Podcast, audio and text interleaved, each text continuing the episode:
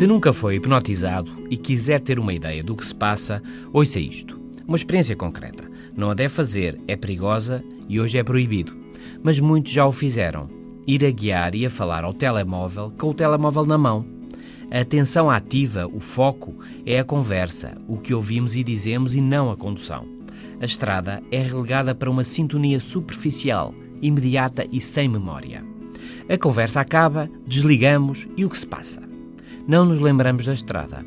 Não nos lembramos do percurso enquanto falávamos. De nada. Onde estamos? Passamos por onde? Aquela bomba de gasolina já foi ou ainda não?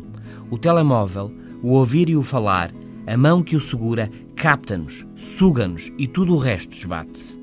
É o que o hipnotizador faz. A atenção do hipnotizado foca-se num ponto, no olhar, na medalha que baloiça e tudo o resto desaparece. Guiar e falar com auscultadores é menos absorvente do que guiar com o telemóvel na mão. Só com um auscultador é ainda menos, e em alta voz é o menos hipnótico. Só estas duas últimas práticas, o guiar com o telemóvel em alta voz e só com um auscultador, é que hoje em dia são legais. No dia a dia, um princípio ilustra bem o envolvimento dos mídias digitais. Quantos mais sentidos estimulam, isto é, como referia McLuhan, quanto mais cool são, mais absorvidos nós estamos, mais aliados do resto.